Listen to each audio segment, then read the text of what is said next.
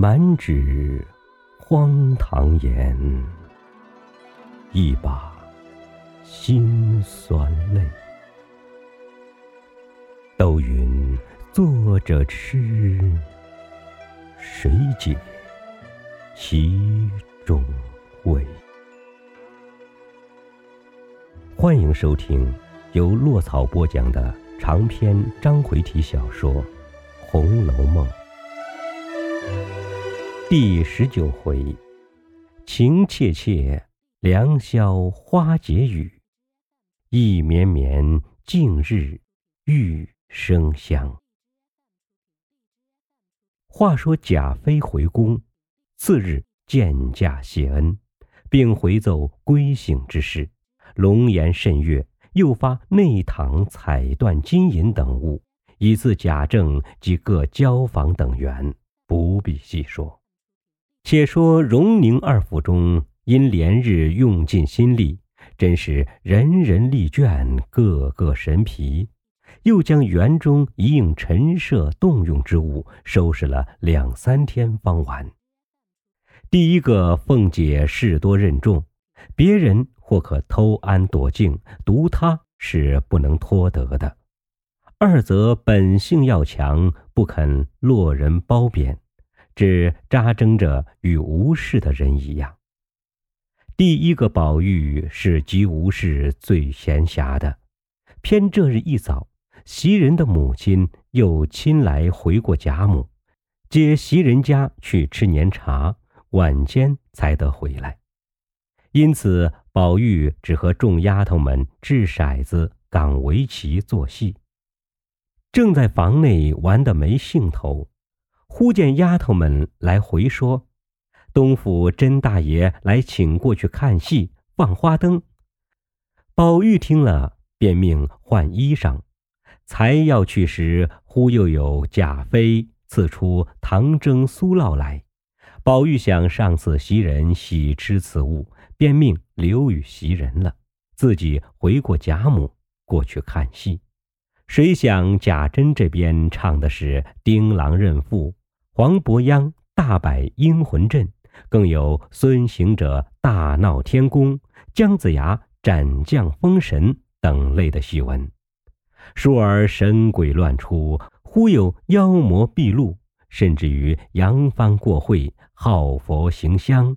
锣鼓喊叫之声远闻巷外，满街之人个个都赞：好热闹戏，别人家断不能有的。宝玉见繁华热闹到如此不堪的田地，只略坐了一坐，便走开各处闲耍。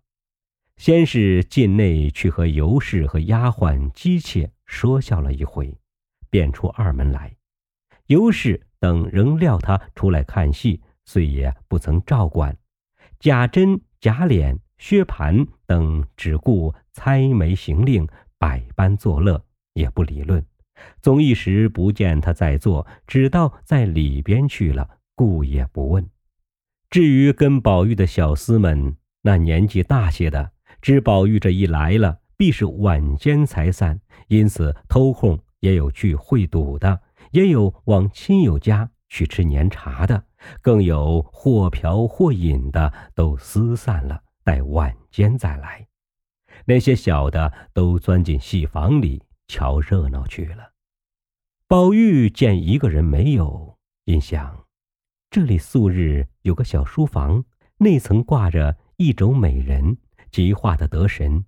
今日这般热闹，想那里自然冷清。那美人也自然是寂寞的，须得我去望慰她一回。想着，便往书房里来。刚到窗前，闻得房内有呻吟之韵，宝玉倒吓了一跳，敢是美人活了不成？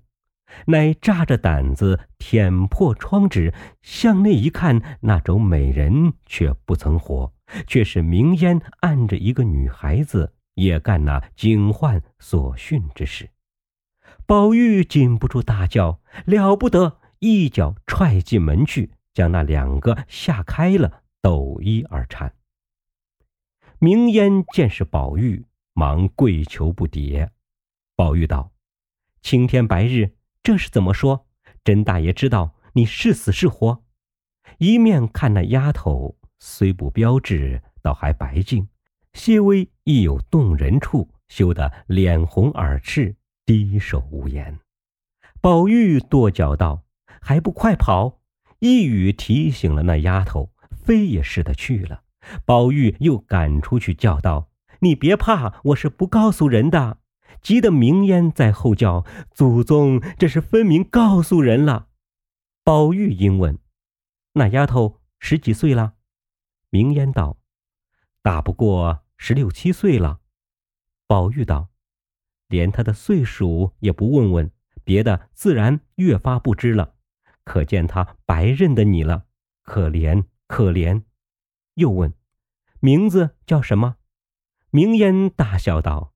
若说出名字来，话长，竟是写不出来的。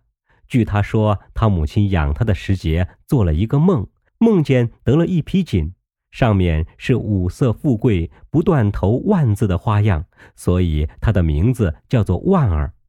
宝玉听了，笑道：“真也新奇，想必他将来有些造化。”说着，沉思一会儿，明烟应问：“二爷为何不看这样的好戏？”宝玉道：“看了半日，怪烦的，出来逛逛，就遇见你们了。这会子做什么呢？”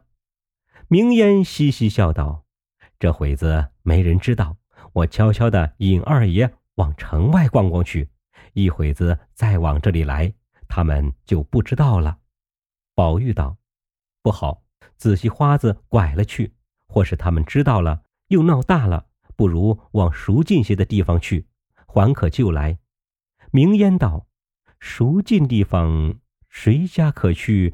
这却难了。以我的主意，咱们竟找你花大姐姐去，瞧她在家做什么呢？”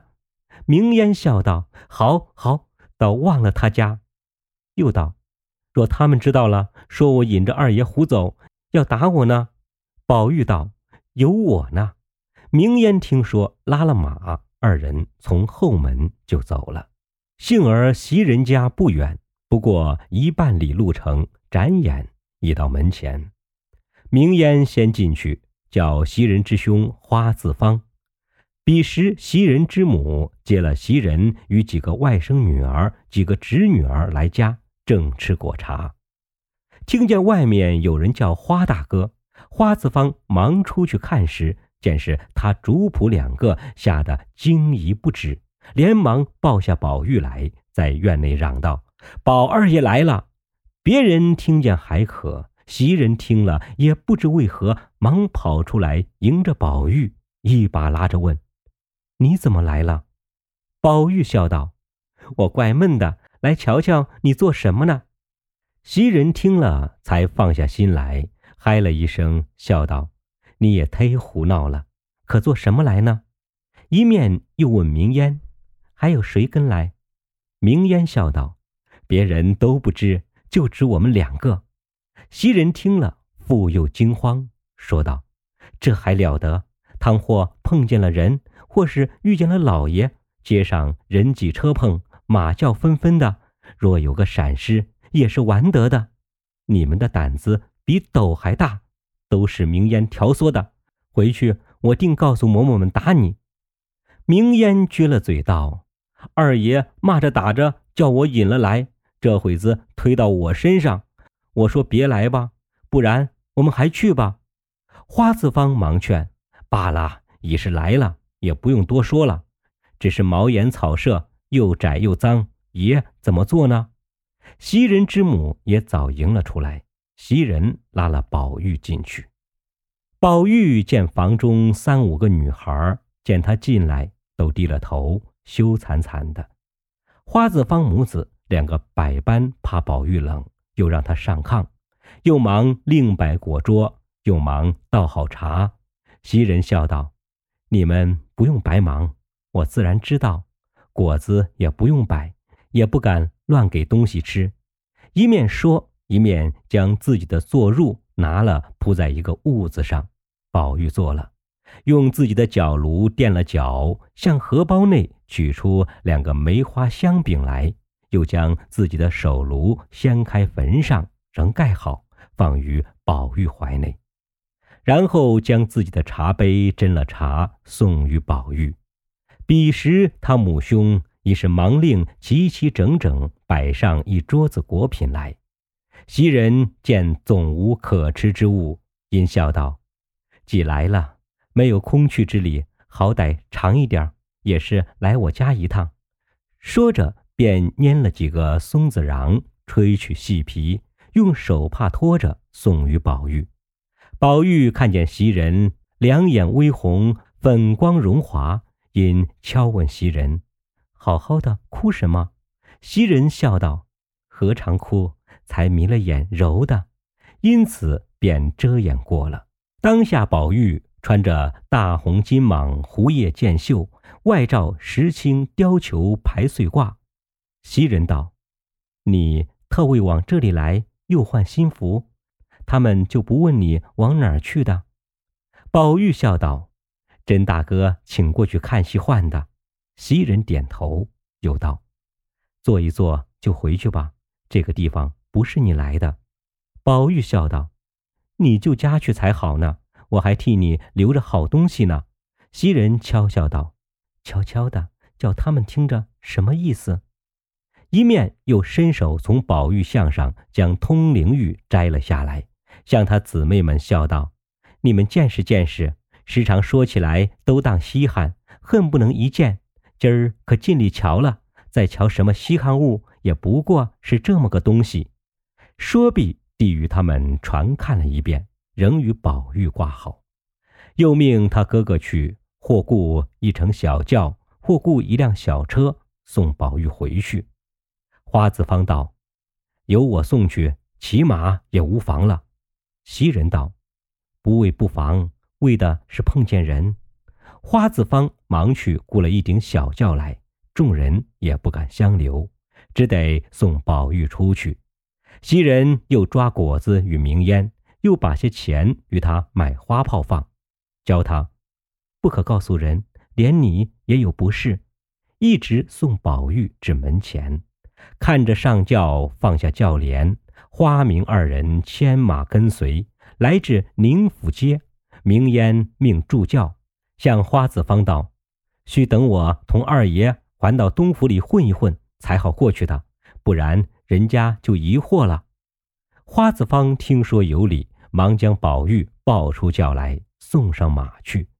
宝玉笑说：“倒难为你了。”于是仍进后门来，俱不在话下。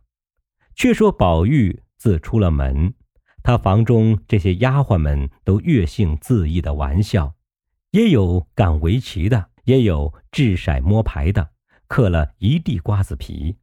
偏奶母李嬷嬷拄拐进来请安，瞧瞧宝玉，见宝玉不在家，丫头们只顾玩闹，十分看不过，因叹道：“只从我出去了，不大进来，你们越发没个样了。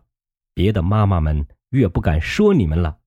那宝玉是个丈八的灯台，照见人家照不见自家的，只知嫌人家脏，这是他的屋子。”由着你们糟蹋，越不成体统了。这些丫头们明知宝玉不讲究这些，二则李嬷嬷已是告老解释出去的了，如今管他们不着，因此只顾玩，并不理他。那李嬷嬷还只管问宝玉如今一顿吃多少饭，什么时辰睡觉等语。丫头们总胡乱答应，有的说：“好一个讨厌的老货。”李嬷嬷又问道：“这盖碗里是酥酪，怎不送与我去？我就吃了吧。”说毕，拿匙就吃。一个丫头道：“快别动，那是说了给袭人留着的，回来又惹气了。你老人家自己承认，别带累我们受气。”李嬷嬷听了，又气又愧，便说道：“我不信他这样坏了。别说我吃了一碗牛奶，就是再比这个值钱的。”也是应该的。难道待袭人比我还重？难道他不想想怎么长大了？我的血变的奶，吃的长这么大。如今我吃他一碗牛奶，他就生气了。我偏吃了，看怎么样？你们看袭人不知怎样，那是我手里调理出来的毛丫头，什么阿雾？一面说，一面赌气将酥酪吃尽。又一丫头笑道：“他们不会说话，怨不得你老人家生气。宝玉还时常送东西孝敬你老去，岂有为这个不自在的？”李嬷嬷道：“你们也不必装虎妹子哄我，打量上次。”为茶撵倩雪的事，我不知道呢。明儿有了不是，我再来领。说着，赌气去了。少时，宝玉回来，命人去接袭人。只见晴雯躺在床上不动。宝玉应问：“敢是病了？要不然输了？”秋文道：“他倒是赢的，谁知李老太太来了，混输了，他气得睡去了。”宝玉笑道。你别和他一般见识，由他去就是了。说着，袭人已来，彼此相见。袭人又问宝玉何处吃饭，多早晚回来，又带母妹问诸同伴姊妹好，一时换衣卸妆。宝玉命取酥酪来，丫鬟们回说李奶奶吃了。宝玉才要说话，袭人便忙笑道：“原来是留的这个。”多谢费心，前儿我吃的时候好吃，吃过了好肚子疼，足的吐了才好。他吃了倒好，搁在这里倒白糟蹋了。我只想风干栗子吃，你替我剥栗子，我去铺床。宝玉听了，信以为真，方把苏老丢开，取栗子来，自向灯前捡剥。一面见众人不在房中，乃笑问袭人道：“今儿那个穿红的。”是你什么人？袭人道：“那是我两姨妹子。”宝玉听了，赞叹了两声。袭人道：“叹什么？我知道你心里的缘故，想是说她哪里配红的。”宝玉笑道：“不是，不是，那样的不配穿红的，谁还敢穿？我因为见她实在好的很，怎么也得她在咱们家就好了。”袭人冷笑道。我一个人是奴才命罢了，难道连我的亲戚都是奴才命不成？定还要捡实在好的丫头才往你家来。宝玉听了，忙笑道：“你又多心了。我说往咱们家来，必定是奴才不成？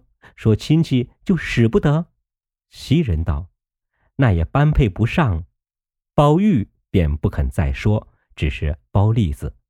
袭人笑道：“怎么不言语了？”想是我才冒撞冲犯了你，明儿赌气花几两银子买他们进来就是了。宝玉笑道：“你说的话怎么叫我答言呢？我不过是赞他好，正配生在这深堂大院里，没得我们这些浊物倒生在这里。”袭人道：“他虽没这造化，倒也是娇生惯养的呢。我姨爹姨娘的宝贝，如今十七岁。”各样的嫁妆都齐备了，明年就出嫁。宝玉听了“出嫁”二字，不禁又害了两声，正是不自在。又听袭人叹道：“只从我来这几年，姊妹们都不得在一处，如今我要回去了，他们又都去了。”宝玉听着话内有文章，不觉吃一惊，忙丢下栗子，问道：“怎么？”你如今要回去了，袭人道：“我今儿听见我妈和哥哥商议，叫我再耐烦一年，明年他们上来就赎我出去的呢。”宝玉听了这话，越发怔了，应问：“为什么要赎你？”袭人道：“这话奇了，我又比不得是你这里的家生子儿，一家子都在别处，独我一个人在这里，怎么是个了局？”宝玉道：“我不叫你去也难。”袭人道：“从来没这道理，便是朝廷宫里也有个定例，或几年一选，几年一出，也没有个长远留下人的理。别说你了。”宝玉想一想，果然有理，又道：“老太太不放你也难。”袭人道：“为什么不放？我果然是个最难得的。”或者感动了老太太太太，必不放我出去的。设或多给我们家几两银子，留下我，然或有之。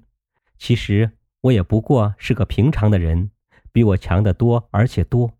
自我从小来了，跟着老太太，先服侍了史大姑娘几年，如今又服侍了你几年。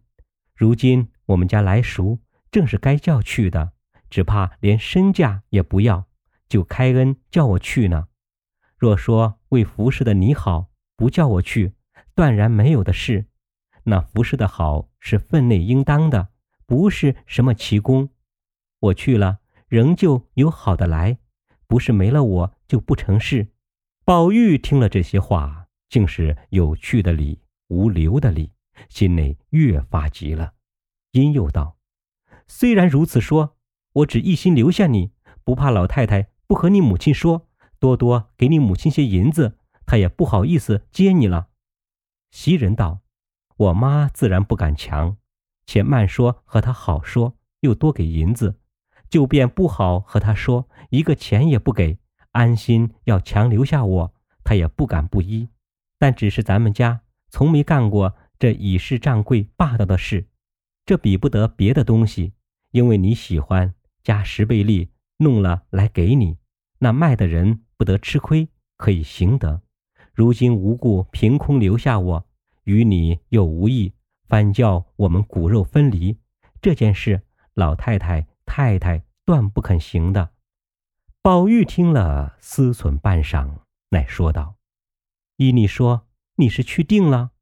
袭人道：“去定了。”宝玉听了，自私道：“谁知这样一个人，这样薄情无义。”乃叹道：“早知道。”都是要去的，我就不该弄了来，临了剩了我一个孤鬼。说着，便赌气上床睡去了。原来袭人在家听见他母兄要赎他回去，他就说至死也不回去的。又说当日原是你们没饭吃，就剩我还值几两银子，若不叫你们卖，没有个看着老子娘饿死的理。如今。幸而卖到这个地方，吃穿和主子一样，又不招打暮骂。况且如今爷虽没了，你们却又整理的家成业就，复了元气。若果然还艰难，把我赎出来，再多掏腾几个钱也还罢了。其实又不难了。这会子又赎我做什么？全当我死了，再不必起赎我的念头。因此哭闹了一阵。他母兄见他这般坚持，自然避不出来的了。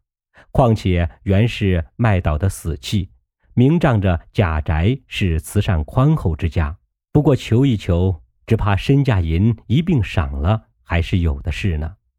二则贾府中从不曾作践下人，只有恩多威少的，且凡老少房中所有亲事的女孩子们，更比是家下众人不同。平常韩伯人家的小姐也不能那样尊重的，因此他母子两个也就死心不熟了。此后忽然宝玉去了，他二人又是那般景况，他母子二人心下更明白了，越发石头落了地，而且是意外之想，彼此放心，再无熟念了。如今且说袭人自幼见宝玉性格异常。其淘气憨玩，自是出于众小儿之外，更有几件千奇百怪、口不能言的毛病。近来仗着祖母溺爱，父母亦不能十分严谨拘管，更觉放荡持纵、任性自情，最不喜物证。每欲劝时，料不能听。今日可巧有赎身之论，故先用骗词以探其情。以压其气，然后好下真规。今见他默默睡去了，知其情有不忍，气因馁堕。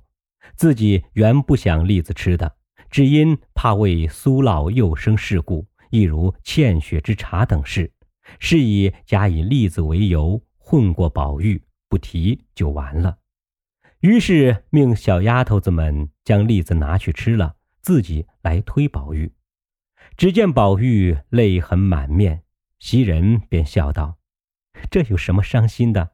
你果然留我，我自然不出去了。”宝玉见这话有文章，便说道：“你倒说说，我还要怎么留你？你自己也难说了。”袭人笑道：“咱们素日好处再不用说，但今日你安心留我，不在这上头，我另说出两三件事来。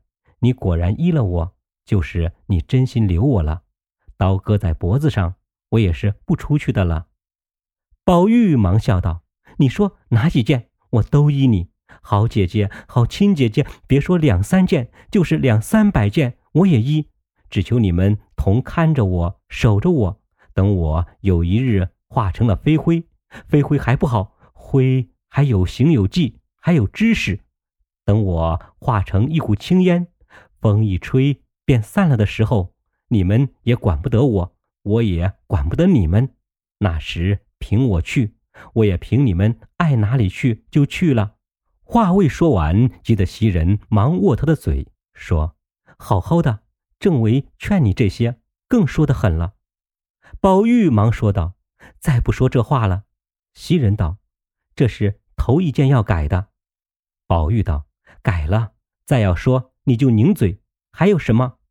袭人道：“第二件，你真喜读书也罢，假喜读书也罢。”只是在老爷跟前，或在别人跟前，你别只管劈波撬棒，只做出个喜读书的样子来，也叫老爷少生些气，在人前也好说嘴。他心里想着，我家代代读书，只从有了你，不成望你喜读书，已经他心里又气又愧了，而且背前背后乱说那些混话，凡读书上进的人。你就起个名字叫路读，又说指出明明德外无书，都是前人自己不能解圣人之书，便另出己意，混编纂出来的。这些话怎么怨得老爷不气，不时时打你，叫别人怎么想你？宝玉笑道：“再不说了，那原是那小时不知天高地厚，信口胡说。如今再不敢说了，还有什么？”袭人道。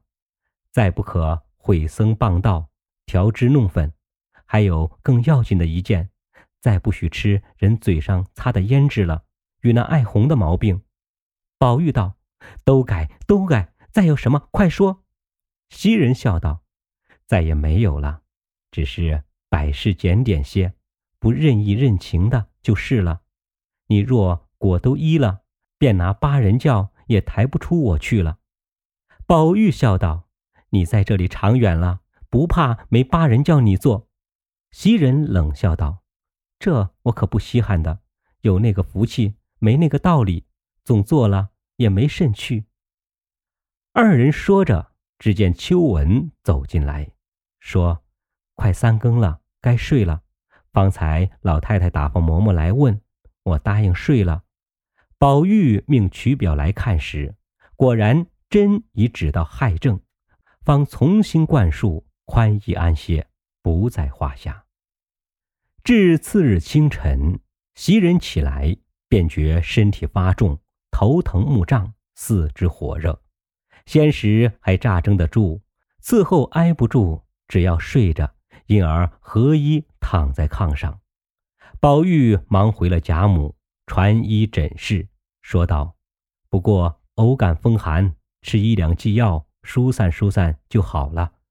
开方去后，令人取药来煎好，刚服下去，命他盖上被捂汗。宝玉自去黛玉房中来看事。彼时黛玉自在床上歇午，丫鬟们皆出去自便，满屋内静悄悄的。宝玉掀起绣线软帘，进入里间，只见黛玉睡在那里，忙走上来。推她道：“好妹妹，才吃了饭又睡觉。”将黛玉唤醒。黛玉见是宝玉，因说道：“你且出去逛逛，我前儿闹了一夜，今儿还没有歇过来，浑身酸疼。”宝玉道：“酸疼事小，睡出来的病大，我替你解闷儿，混过困去就好了。”黛玉只合着眼说道：“我不困。”只略歇歇，你且别处去闹会子再来。”宝玉推他道：“我往哪里去呢？见了别人就怪腻的。”黛玉听了，嗤的一声笑道：“你既要在这里，那边去老老实实的坐着，咱们说话。”宝玉道：“我也歪着。”黛玉道：“你就歪着。”宝玉道：“没有枕头，咱们在一个枕头上。”黛玉道：“放屁！外头不是枕头，拿一个来枕着。”宝玉出至外间看了一看，回来笑道：“那个我不要，也不知是哪个脏婆子的。”黛玉听了，睁开眼，起身笑道：“真真。”你就是我命中的天魔星，请枕这一个。说着，将自己枕的推与宝玉，又起身将自己的再拿了一个来，自己枕了。二人对面倒下。黛玉因看见宝玉左边腮上有纽扣大小的一块血渍，便欠身凑近前来，以手抚之细看，又道：“这又是谁的指甲刮破了？”宝玉侧身，一面躲一面笑道：“不是刮的，只怕是才刚替他们淘露胭脂膏子蹭上了一点儿。”说着，便找手帕子要揩拭。黛玉便用自己的帕子替他揩拭了，口内说道：“你又干这些事了，干也罢了，必定还要带出幌子来。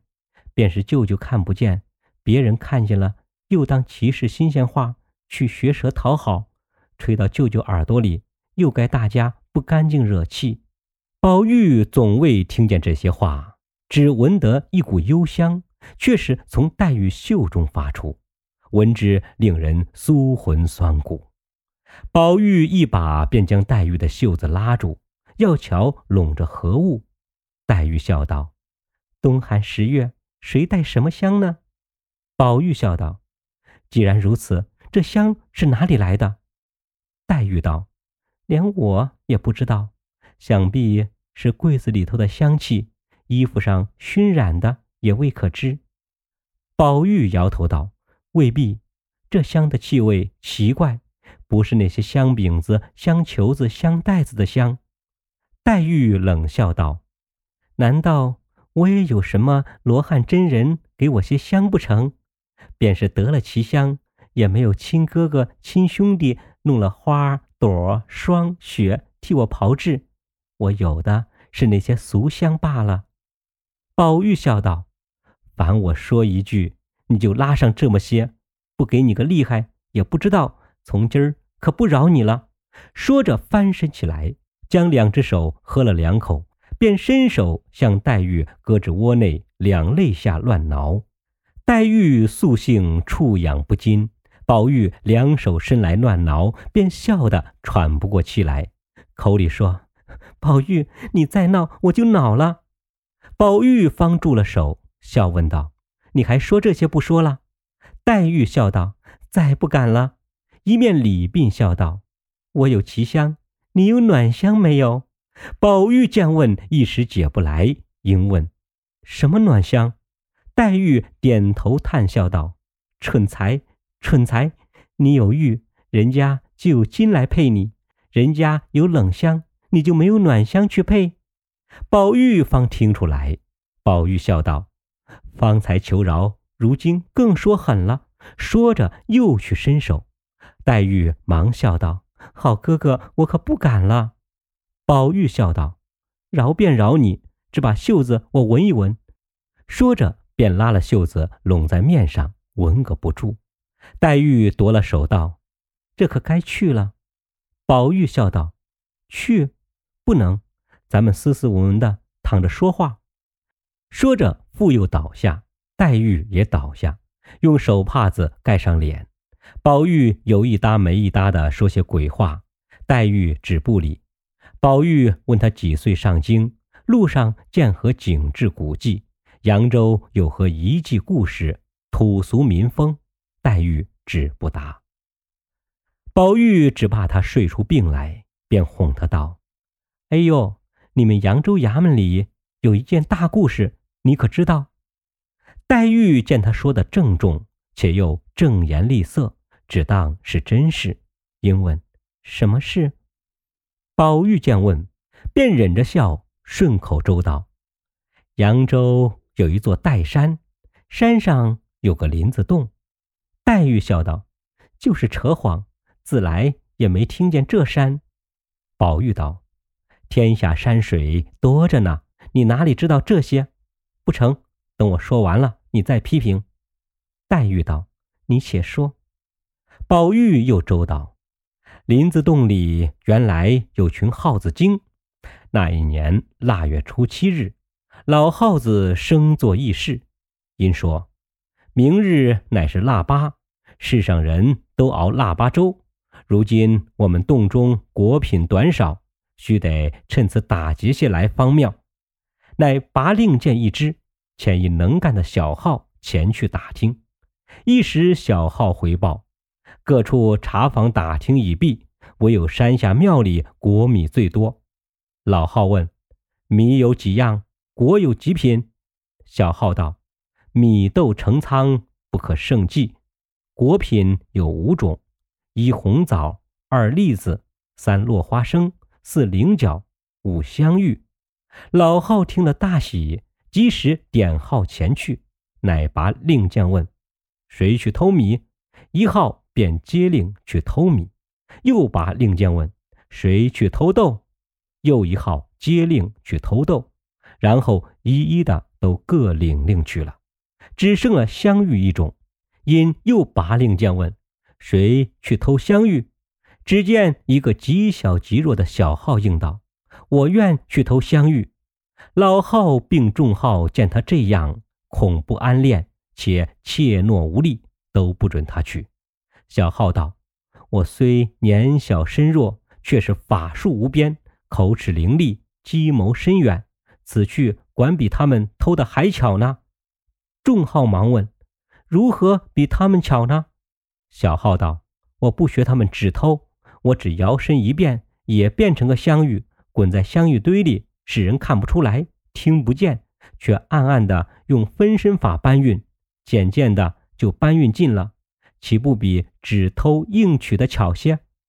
众号听了都道：“妙却妙，只是不知怎么个变法。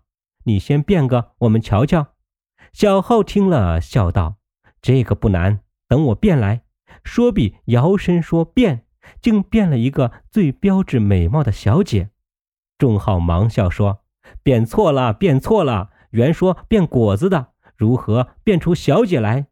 小号现形笑道：“我说你们没见世面，只认得这果子是香玉，却不知严克林老爷的小姐才是真正的香玉呢。”黛玉听了，翻身爬起来，按着宝玉笑道：“我把你烂了嘴的，我就知道你是编我呢。”说着，便拧得宝玉连连央告，说：“好妹妹，饶我吧。”再不敢了，我因为闻你香，忽然想起这个故典来。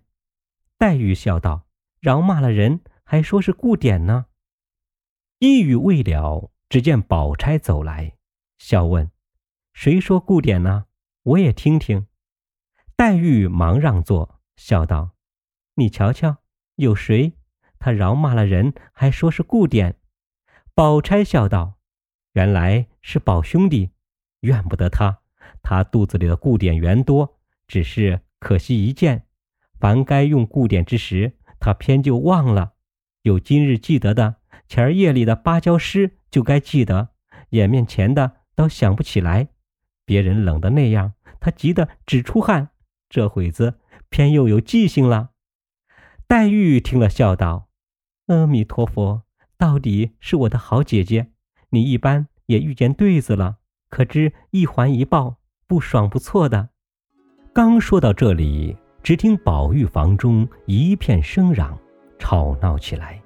且听下回分解。